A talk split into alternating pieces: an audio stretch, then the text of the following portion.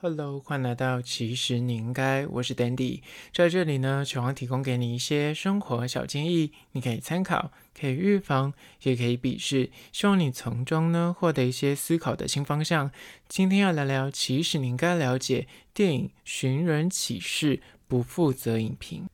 这部日本电影叫做《寻人启事》，它的“事”呢是事情的那个“事”，不是原本的那个启事。这部电影呢，是由导演片山圣三跟就是知名 Netflix 上面的一个 AV 帝王幕后制作团队所合作的新片。那到底好不好看呢？今天好好聊聊。但是在实际的进入主题之前呢，来分享一间位于西门町的咖啡厅，叫做二十六巷。它前面是四个字，是中文，不是数字，就是二十六巷。然后英文叫做 Somebody Cafe。这间位于就是成都路上二楼，我觉得它就是蛮隐秘的。你就旁边你找到了一个算是小地标，就是一个甜甜圈，脆皮甜甜圈旁边，它呢，你走上去之后你就觉得哎，别有洞天。它里面有很多的植栽，很多植物，然后整间店看过去很好拍照，算是个小网美店。然后它的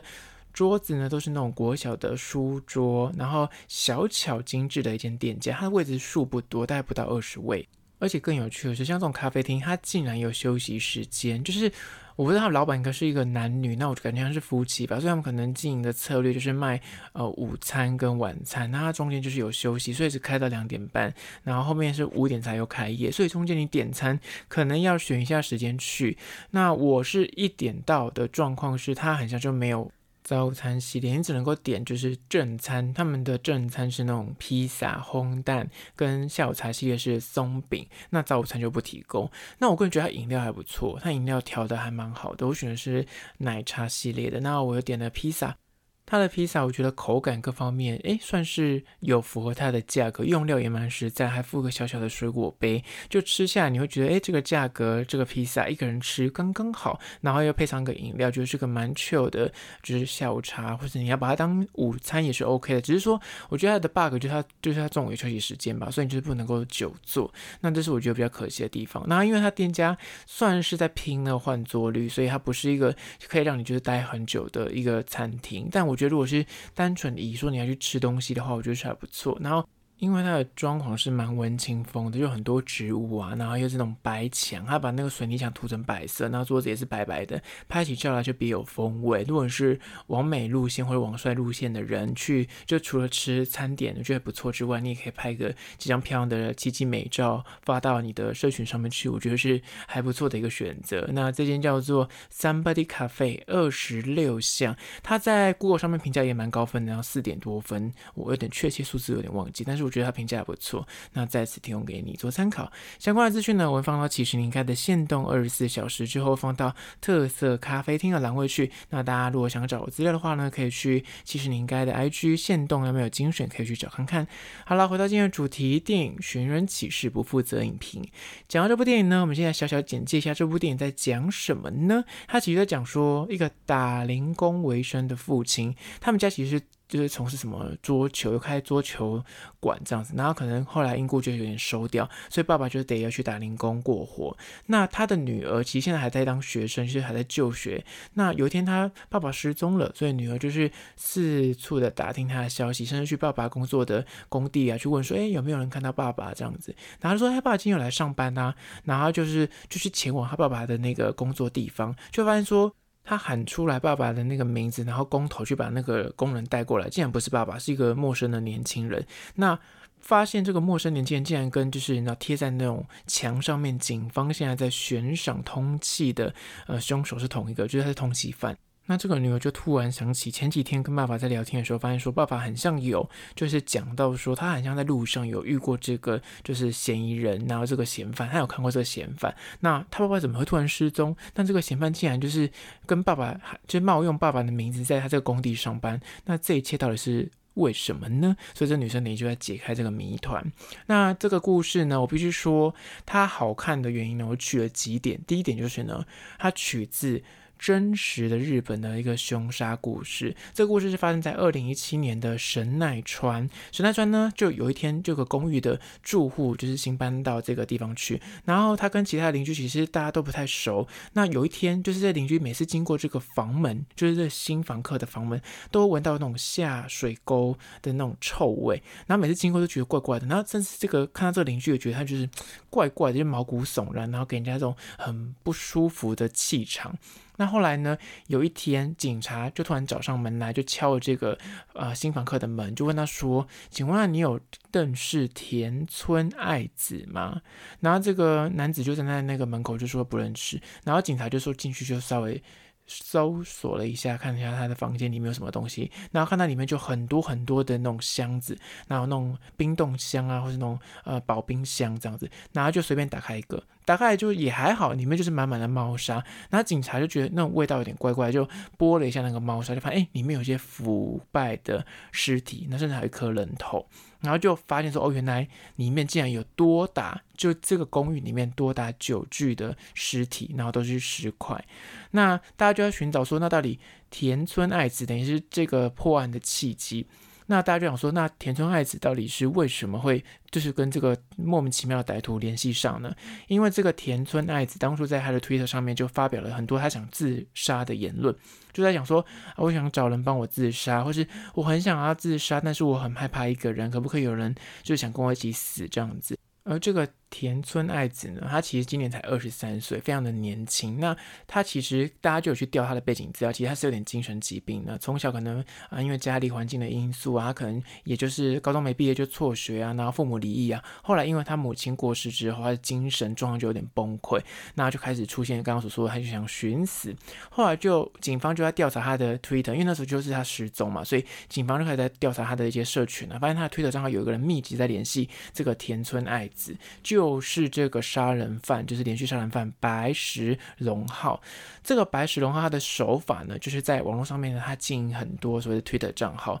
然后他也是会发表很多自杀相关的资讯。他是一个你要分享者，分享大家怎么自杀，你要怎么样死，你要如果想跳楼，或是你想怎么就是上吊什么之类的。他甚至有一几个账号就是直接叫做吊警室，就是。告诉大家说怎么怎么上吊自杀就对了。那因为这样子想死的念头，大家就会纷纷的有想死的人就去好奇，然后想跟他联系。那主动跟他联系之后呢，他就这个嫌犯的做法就是我有这样的账号，然后我就是来钓鱼，钓一些就是你有想要自杀念头的网友，但是他没有办法自己去执行。那他就跟他联系上之后呢，他就把这些被害人带到自己的公寓去，趁这些有自杀念头的被害者就是完全不注意的时候呢，他就下手，给他下药啊，或是。用钝器攻击啊，或是用什么皮带啊，或是绳啊勒死他们，然后甚至更可怕的是，他还会性侵，甚至是肢解这些被害人。那就像刚刚讲的，他肢解完这些被害人之后，他也没有把他拿去，就是拿到山上去逮，也没有，也没有去把他掩埋，他就是把他放在他们家的那个保冰柜里面，或是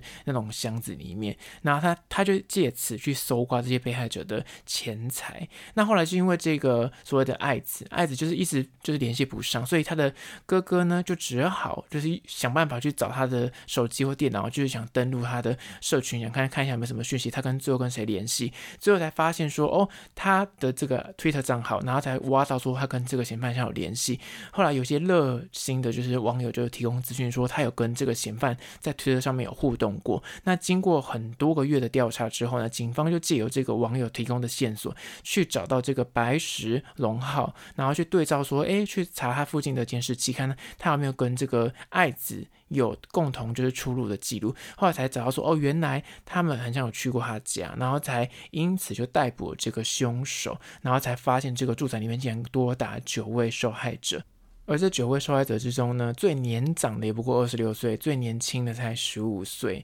那九个受害者里面只有一个男性，这个男性还是其中一个被害者的男友。那是因为这个男友发现说，这女友怎么突然消失了？然后他好像中间有跟这个嫌犯有见过面，然后就是他想去找这嫌犯问他的女友行踪，然后这个嫌犯怕就是行迹败露，所以也顺便把这个男友给杀了。所以呢，就是九条命。嫌犯竟然用短短两个多月之内就杀了这九个人，对，你就知道他有多疯狂。那后来这件事情爆发之后呢，就是受到很多言论啊，跟司法界的注意。后来日本还修法，因为这个案子修法说，推特之后呢，你不能够呃发发表这种什么暗示自杀或者自残的发言啊，或者是煽动别人去做这件事情，违反者会被禁言或者被封锁账号。那这个故事，这个真实案件，后来就成为这部电影就是的灵感启发。而也因为这个就是那凶杀案，然后你再去看这部电影的时候，你看这部电影的时候，你就会觉得说哇，真的是有可能是真实故事，你就觉得特别的可怕，特别的恶心。所以我觉得是互相的加成作用，所以你就觉得这部电影感觉特别的毛骨悚然。那当然它不是完全跟这个案件一模一样，但它截取了很多它的。犯案的心理动态啊，或是手法，所以你就觉得说，哇，这真的是这个世界上在发生的事情啊，所以你就看完之后，你就觉得特别的恶心，特别的毛。那接下来第二个看点呢，就是这部电影是用跳叙法的，它大概前就是三十分钟都是顺序，他在讲说现在发生的事情，就是这个小女孩她爸爸失踪了，然后她在找她爸爸，就这么简单。然后到大概三分之一过后的剧情呢，他就开始跳叙了。一下子是三个月前，一下子是三个月前，然后就可以再跳到现在，又跳到过去，它就是有点跳序。所以如果你是个不善就是看这种就是跳来跳去剧情的人，你会觉得好乱哦。我不知道他现在演到哪里了，但我觉得好看也在这里。他用跳序法会让你就是去对照说，哎，为什么之前他那个情绪，那跳序完之后，哎，你又完全又翻转了。当初你想象，你可能会有那种，你知道看电影的时候，你会去推敲说，为什么他会做出这样的行为，是因为之前怎么样怎么样，但是他。就演说之前其实不是这样子，然后你就接了起来，可是他接的非常顺，他的那个转折不会让你觉得很突兀，甚至是你会觉得意料之外。我大学有修习过那种电影剧本写作，然后其实老师就用两句话说完，说一个好的剧本的元素是什么，就是。情理之中，预料之外，就是这件事情是非常合理的，但是它是完全出乎你的预料，所以这就是一个好的剧本。所以我觉得他的剧本厉害在这里，因为他翻转的点是真的你没有想过的，甚至有一些点他刻意用了很多幽默的元素。你看完之后，你想说，哎，这个点蛮有趣的，但是哎，他又翻转了之后，你会觉得说，天哪，他的真的是很巧妙的设计，而且很多是你看起来很荒唐的剧情设定，他到后面会给你一个大大的翻转，就那翻转会让你觉得哦。很甘心，很揪心。里面有几个就是点，你会觉得说他情节设定会让你觉得说发人省思，然后让你觉得去去想很多事情。那我觉得这个本是厉害在这里。那这个本还切的三个视角，就是女儿的视角，就是这个失爸爸失踪，然后这个女儿在找爸爸的这个视角，然后还有杀人犯的视角。这个杀人犯为什么他想行凶的那个，他他会稍微演一下他的视角是怎么样？还有这个爸爸这个失踪父亲的视角，这个三个视角所构成的这个电影故事。而也因为这样子，就是不同视角的转换，你会看到不同故事的想象跟走向，就是让你有很多不一样的可能性。那接下来第三个看点呢，就是他在探讨，就是凶手帮凶，还有安乐死协助。别人自杀这件事情，但案件是案件，但故事这个电影故事有一些就是比较争议一点，就是有些那种呃，就是渐冻人啊，或者他可能就是身体可能行动不便，他长期要卧病在床，那这样的很想要求死，那如果这时候你去帮他一把，到底你是在害他还是在帮他？就是他这种道德的问题也放在这部电影在做讨论。当然，他在这里面的设定是这个。连续杀人魔有一些特殊的性癖，他会他的性癖可能就是以杀人为乐。那这种就是他在惩欲。那这个状况是，到底这个杀人犯他就是有那种变态行径，但是他做的事情感觉是在帮助人，但是他是在惩欲。那在这个。状况下，你要怎么去判断说他到底是做好事还是做坏事？那站在他的立场，他觉得他在做好事；但站在受害者立场，会觉得说他就是在行凶。就是你知道，他这个剧本厉害在这里，就会让你去思考很多层面，不管是杀人的人，或是帮凶的人，或是到底被他杀的那个人，他如果求死的话，他都一心求死，那你杀他，到底他这样算？就是罪不罪过这样子，就我们不要以法律的层次来说，是他帮一个想自杀的人，然后他就是长期卧病在床，但是他想死，但他自己没有办法死，那你去帮他杀了他的话，到底是好事还是坏事？但他没有给你一个答标准答案，他只是提供你这个想象。那我觉得这个也是蛮发人省思的一个探讨。现在第四个看点呢，就是结尾。这个结尾呢，他就用了一个长镜头，就是就是两个人父女在打乒乓球的画面，两个对打对打的五分钟哦，长达五分钟的一个长镜头，两个人就彼此一直打对打对打，但球就这样跑来跑去，跑来跑去，跑来跑去。五分钟，然后只靠父女两个人的对话，然后一来一往，一来一往这样子结束这个最后面的 ending，留下一个非常有余韵的结尾，我非常喜欢，因为它就不是一个明确告诉你一个答案的结尾，就非常欧系电影，但这种结局。真的就是很看观众，有些观众就可以接受，有些观众就非常讨厌这种。我，你告诉我个答案，我需要一个答案，你告诉我个答案，但他却不给你答案，他留给你自己去想象。他厉害，他用一个声音来告诉你说有可能那个答案，但是那个声音又没有在最后面告诉你最后最终是做出个什么选择。那我觉得他用的那个声音非常的巧妙，他让你有不同的层次，在那个还就算短短五分钟，你也内心有很多的转折，你会觉得说，哦，他做了这个选择，中间又说，诶，他好像没做这个选择，然后还是，诶，又做那个选择，就他让你有不同的想象空间，我觉得这是厉害之处，就是他留白，电影事实的留白是让观众可以有机会去从自己的角度去想象说，如果是自己会怎么做，或者如果自己遇到这件事情，你会希望怎样被对待，你。懂吗？那更不用讲，因为它是个日本电影。其实我蛮意外，很多人网友或是影评都在讲说，这部很不像日本电影，因为很像韩国电影，因为它很直白。他是把直接把剧情演给你看，他不说教，因为和日本电影就是最大的毛病，或是日本日剧现在也很多就是诟病的事情，就是他很爱说教，因为日本人就很喜欢放一些大道理，或者他们就是遇到一些很感动的事情，或是遇到一些什么正向性就超级正向，他们很喜欢讲道理，但这部电影并没有讲太多的道理，我所谓没有讲。太多道理是，他有提供你一些思考的方向或是问题，但他没有提供你解答，他是给你一个开放式解答。那我觉得这厉害之处就很像韩国很多那种凶杀电影，他们拍的之所以让人家毛骨悚然，跟大家很喜欢，就是在于说他是很直接、血淋淋的把东西呈现在你面前，但是他不告诉你说，我告诉你这件事情是呃，我希望你去理解的，他是摊给你看。那至于你要怎么去想象，或是你要是怎么去批评，或是你喜欢或不喜欢，不关我的事情，我只是告诉你这个件事情。那我觉得这部电影是被誉为就是很像韩国电影的原因在这里。